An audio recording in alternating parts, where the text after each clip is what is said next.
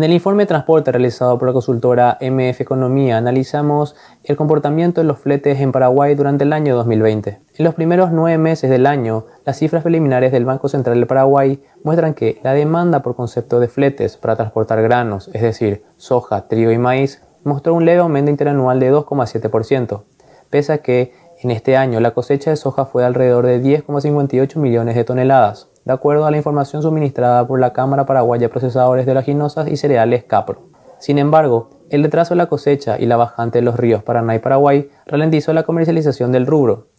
Además, se evidenció una retracción de 41,2% y 50,9% en los envíos de trigo y maíz al exterior, rubros que resultaron afectados por las condiciones climáticas adversas.